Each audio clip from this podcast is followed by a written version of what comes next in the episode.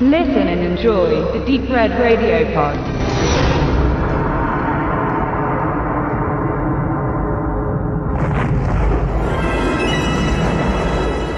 Neue Informationsaustauschsysteme und elektronische Technologien wie das planmäßige Einsetzen der von Tyrell designten Replikanten als Kolonialarbeiter außerhalb der Erde prägen im Film Blade Runner das Bild einer gefestigten Netzwerkgesellschaft nachhaltig. Das bestimmende soziale Zeitgefühl innerhalb dieser Netzwerkgesellschaft ist laut Manuel Castell die zeitlose Zeit, in der jeder Mensch sein eigenes Zeitbewusstsein entwickelt, was vor allem in der Begegnung zwischen Tyrell und dem Replikanten Roy Batty, gespielt von Rutger Hauer, noch untermauert wird planetarer Raum der Ströme beschreibt dann auch am treffendsten die Allgegenwärtigkeit medialer Reize in Blade Runner. Zahllose Fernsehbildschirme projizieren ununterbrochen Nachrichten und Shows. Riesige Videoleinwände an Gebäuden oder mobilen Luftfahrzeugen werben für globale Produkte und eine bessere Welt außerhalb der Erde. Darüber hinaus sind in den Kommunikationsformen durch Videotelefonie und Sprechanlagen überdeutlich Ansätze der virtuellen Realität zu erkennen, in der Individuen oftmals nur noch durch ihr digitales Abbild identifizierbar sind. Im Einweisungsgespräch von Deckard durch Bryant wird erklärt, dass den Replikanten als Schutzmechanismus eine Lebenserwartung von vier Jahren eingebaut wurde. Das Erschaffungsdatum von Rachel, Pris, Sora, Roy und Leon erstreckt sich von Anfang 2016 bis Anfang 2017. Daher befinden sich fast alle im Endstadium ihrer Existenz, kurz vor dem Tod. Dies erklärt auch ihre Motivation, zurück auf der Erde ihrem Schöpfer gegenüberzutreten und nach einer Möglichkeit zu suchen, ihre Lebenszeit zu verlängern. Durch den gesamten Film hindurch wird die tragische Existenz der Replikanten durch zeitliche Metaphern und Vergleiche thematisiert. Leon wird in der Befragung mit Holden, gespielt von Morgan Paul, mit dem Bild einer auf dem Rücken liegenden Kylonie, also einer Schildkröte, konfrontiert, welche in der Antike ein Symbol für Unsterblichkeit darstellte. Gleichzeitig ist der bildhafte Ausdruck eine Parabel des Unmöglichen. Leon ist laut Konstruktion zweieinhalb Jahre alt. Echte Tiere sind auf der Erde schon lange ausgestorben. I've never seen a turtle, sagt Leon. Im Kampf mit Deckard benennt er seine Angst.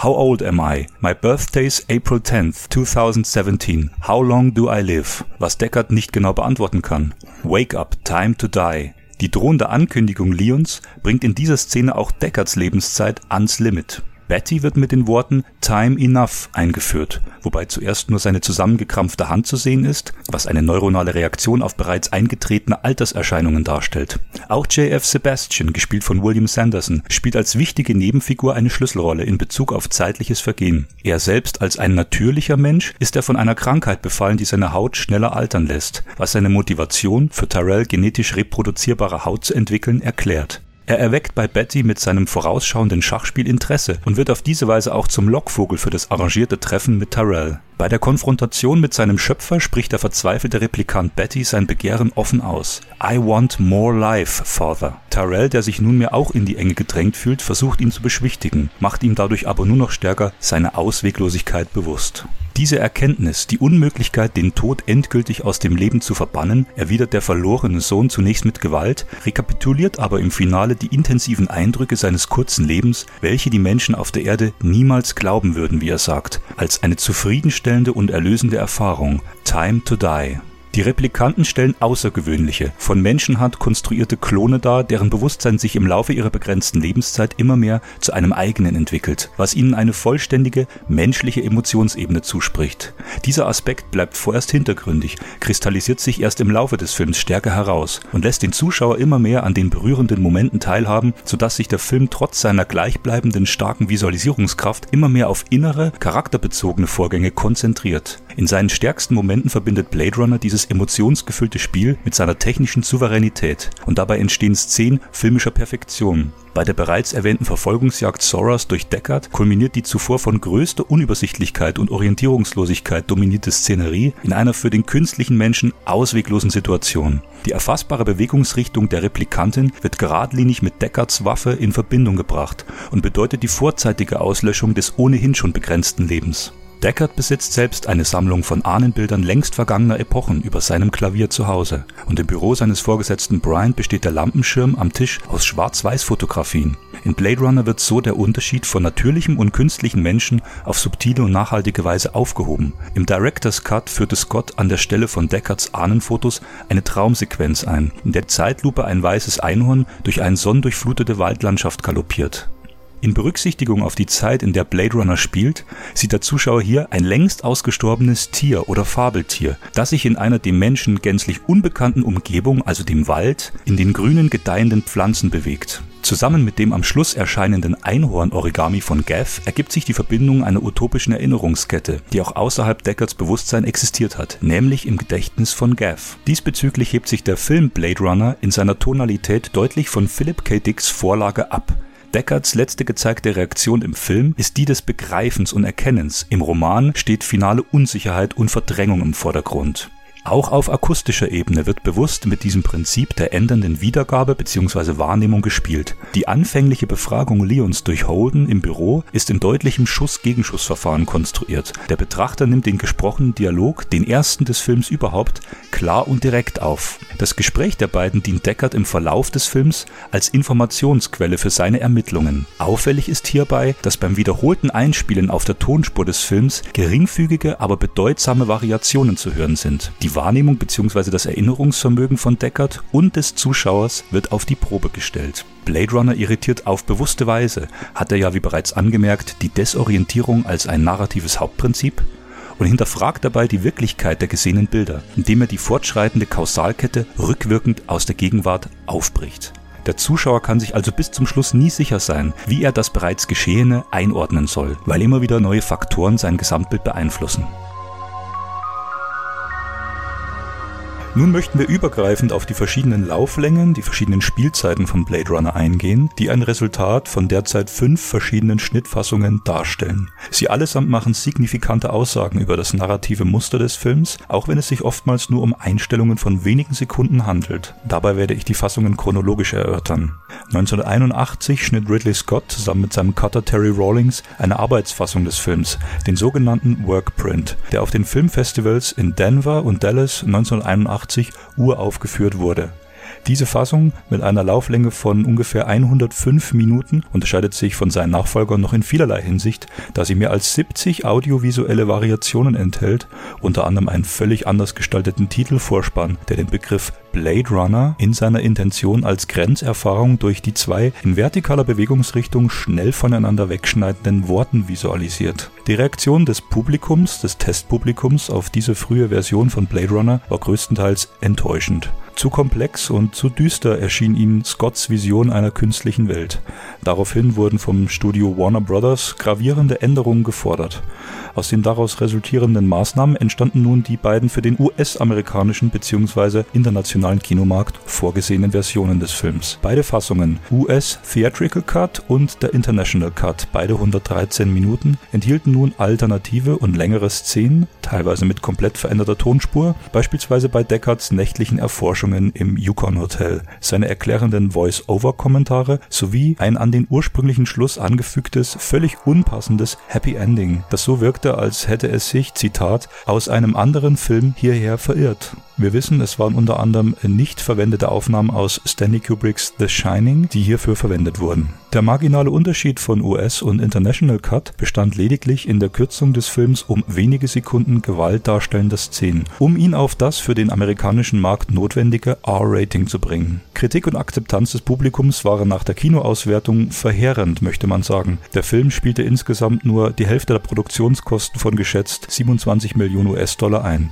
Zeitgenössische Kritiker warfen warfen ihm vor, nur auf Oberflächlichkeit und visuelle Attraktion bedacht zu sein. Erst nach seiner Erscheinung auf VHS 1983-84 etwa wurde Blade Runner ein Geheimtipp unter Science-Fiction-Fans und avancierte zu einem der einflussreichsten und wichtigsten Filme der 1980er Jahre, worauf ich nachher noch mehr eingehen möchte. Zum zehnjährigen Jubiläum von Blade Runner erhielt Scott von Warner Bros. die eingeschränkte Freigabe, eine neue Schnittfassung des Films herzustellen. Der sogenannte Director's Cut wurde 1992 weltweit im Kino gezeigt und anschließend auf Video vermarktet, wodurch er unter Fans und Kritikern seinen Status als Kultfilm manifestierte.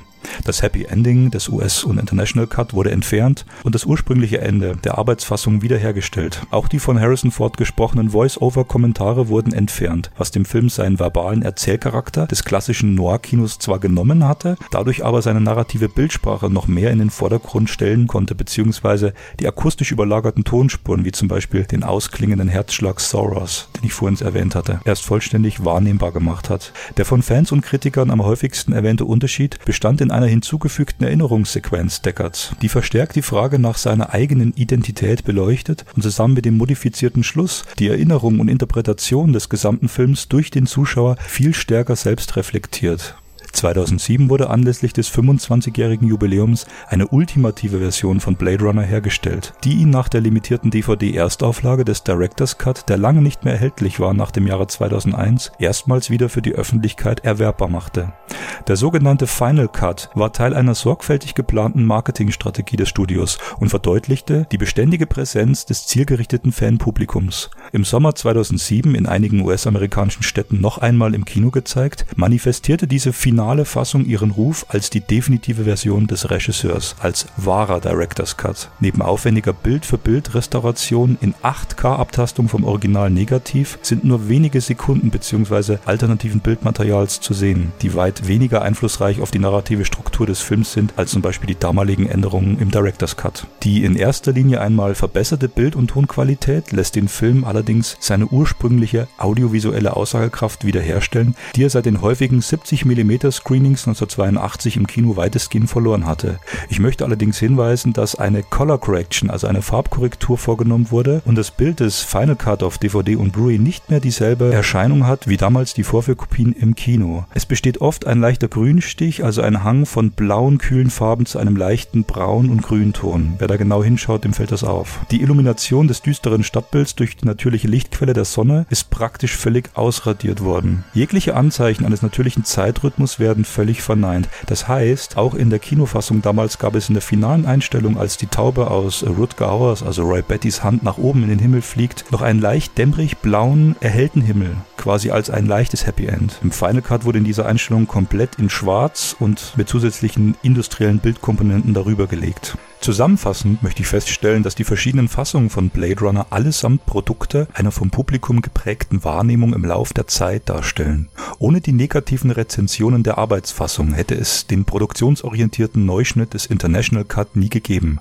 Der Director's Cut stellt dann eine vom Produzenten und Regisseur gleichermaßen beabsichtigte Neuauflage dar, die sich durch die unerwartet positive Aufnahme diverser 70 mm Wiederaufführungen des Workprint im Cineplex Odeon Fairfax Theater, Los Angeles am 6. Mai 1990 sowie im New Art Theater Los Angeles am 27. September 1991 entwickelte. Vor allem die voranschreitende Verbreitung durch den Videomarkt führte dazu, dass der Film von einem immer größer werdenden Fanpublikum gesehen und diskutiert wurde. So ist die Veröffentlichung des Final Cut im Jahr 2007 auch nur ein weiterer Teil dieser filmkulturellen Entwicklungskette, die seit Beginn des 21. Jahrhunderts immer mehr von der kommunikativen Kraft virtueller Austauschforen und sozialer Netzwerke geprägt wurde.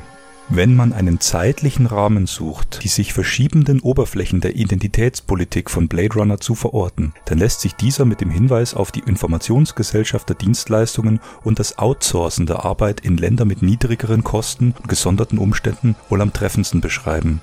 Die Replikanten werden anfangs als gefährliche Rebellen beschrieben, die den Arbeitslagern der Off-World-Kolonien entflohen sind. Tyrell ist als Inhaber des größten transnationalen Dienstleistungsunternehmen ein diktatorischer Herrscher, der unantastbar und abgeschottet von den bodenständigen Menschen in seinem Turm aus Wohlstand haust. Deckards Hinzuziehung zum Vollstreckungskommando basiert zum Großteil auf Bryans Argument When you're not cop, you're little people.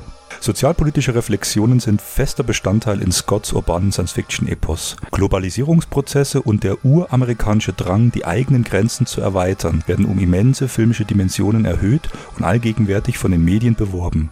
A new life awaits you in the off-world colonies, the chance to begin again in the golden land of opportunity and adventure.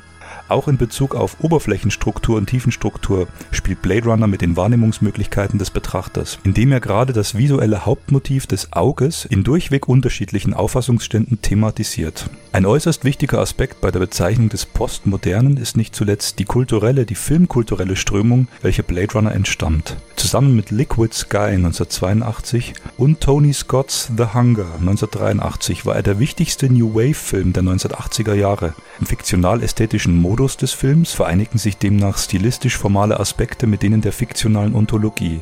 Die Erzählweise schlägt sich in der Beschaffenheit der fiktionalen Welt wider. Laut Scott ist bereits die Konstruktion und Ausführung des Settings fester Bestandteil des erzählenden Skripts und Blade Runner treibt dieses gestalterische Prinzip auf die Spitze. Demnach definiert er auch, vor allem durch die bereits angesprochenen Methoden des Layering und Retrofitting im ersten Podcast, die ästhetisch-formale Narration des Science-Fiction auf dem Höhepunkt der Tech-Noir-Ära und demonstriert bereits das Genre des Cyberpunk. Die einzelnen stilistischen Elemente sind zum Beispiel die permanente Abwesenheit von Natürlichem, der damit verbundene Kontrast durch Künstlichkeit, Trübung des Sichtfelds bzw. der Wahrnehmung, also vordergründig durch optische Filter, hintergründig durch die Frage nach der wahren Identität. Keine klar definierte Motivation der Figuren sowie kein ausschließlich linear gestaltetes Handlungsmuster. Durch alle in diesem Podcast bisher etablierten Charakteristika des Films ergibt sich als Ergebnis, dass die bewusste Anwendung bzw. die Etablierung der postmodernen Elemente Blade Runner zu einem vorrangig zeitbewussten Werk machen, das die Zeit in allen ihren Dimensionen aufbricht mit dem Ziel, das Bewusstsein des Betrachters zu erweitern. Abschließend möchte ich erläutern, dass die visuellen Kennzeichen, die Blade Runner beschreiben, als stilprägendes Gesamtkunstwerk zu fassen sind, das zusammen mit David Cronenbergs Videodrome 1983 und Disneys Tron 1982 auf thematisch-visueller Ebene das Genre des Cyberpunk definierte. Scott Bucatman fasst in einem Aufsatz die wichtigsten Merkmale zusammen, welche in diesem Podcast genauer besprochen wurden und die so charakteristisch für das Genre wurden. Cyberpunk, so sagt er, was defined as much by its tone and its attitude, by its icons and its narrative structures. Its high-tech urban settings were congested and confusing, yet also exhilarating. Communications and information media defined its future, and information destiny defined its style. Blade Runner's cyberpunk urbanism exaggerates the presence of the mass media, evoking sensations of unreality and pervasive spectacle. Cyberpunk als Subgenre der Science Fiction entwickelte sich innerhalb der darauffolgenden Jahre zu einer unverkennbaren Eigenständigkeit. Cyberpunk reflektierte und beeinflusste das Zeitverständnis der heranwachsenden postmodernen Populärkultur nachhaltig, was vor allem in den Bereichen Fernsehen und Film zu souveränen und neuartigen Gestaltungsprozessen führte. Vor allem in Kombination mit der in Blade Runner thematisierten Nichtdifferenzierbarkeit von Mensch und künstlichem Lebewesen entstanden die sehr erfolgreichen, actionversierten Cyborg-Filme Terminator und Robocop, die in dystopischen Stadtgebilden Weltbilden Mensch und Maschine ähnlich aufeinanderprallen ließen 1998 kam ein Film in die Kinos, der beinahe alle thematischen und visuellen Elemente von Blade Runner aufgriff und auf höchst fundierte Weise in etwas unverwechselbar Eigenständiges einband. Dark City, den ich gesondert später noch einmal besprechen möchte, schickt seine gedächtnisamputierte Hauptfigur durch ein düsteres Labyrinth aus Gewalt und Isolation. Dabei setzt Regisseur Alex Proyas, den man auch von The Crow kennt, noch stärker als Scott auf die Verbildlichung von Raum und Zeit. Simon Spiegel sieht in einer Schlüsselszene des Films die Essenz des Conceptual Breakthrough, der vollzogenen Grenzüberschreitung von Bekannten zum Unbekannten, die so typisch für das Genre ist, perfekt zum Ausdruck gebracht. Der starke kulturelle Einfluss von Blade Runner brachte über den langen Zeitraum seit seiner ursprünglichen Erscheinung einen unablässigen und medientheoretischen Diskurs mit sich, in dem grundlegende filmische Argumentations- und Betrachtungsweisen immer wieder hinterfragt wurden. Matt Hills beschreibt den Film als Cult Canonical Movie und erklärt dabei seine Terminologie sehr genau.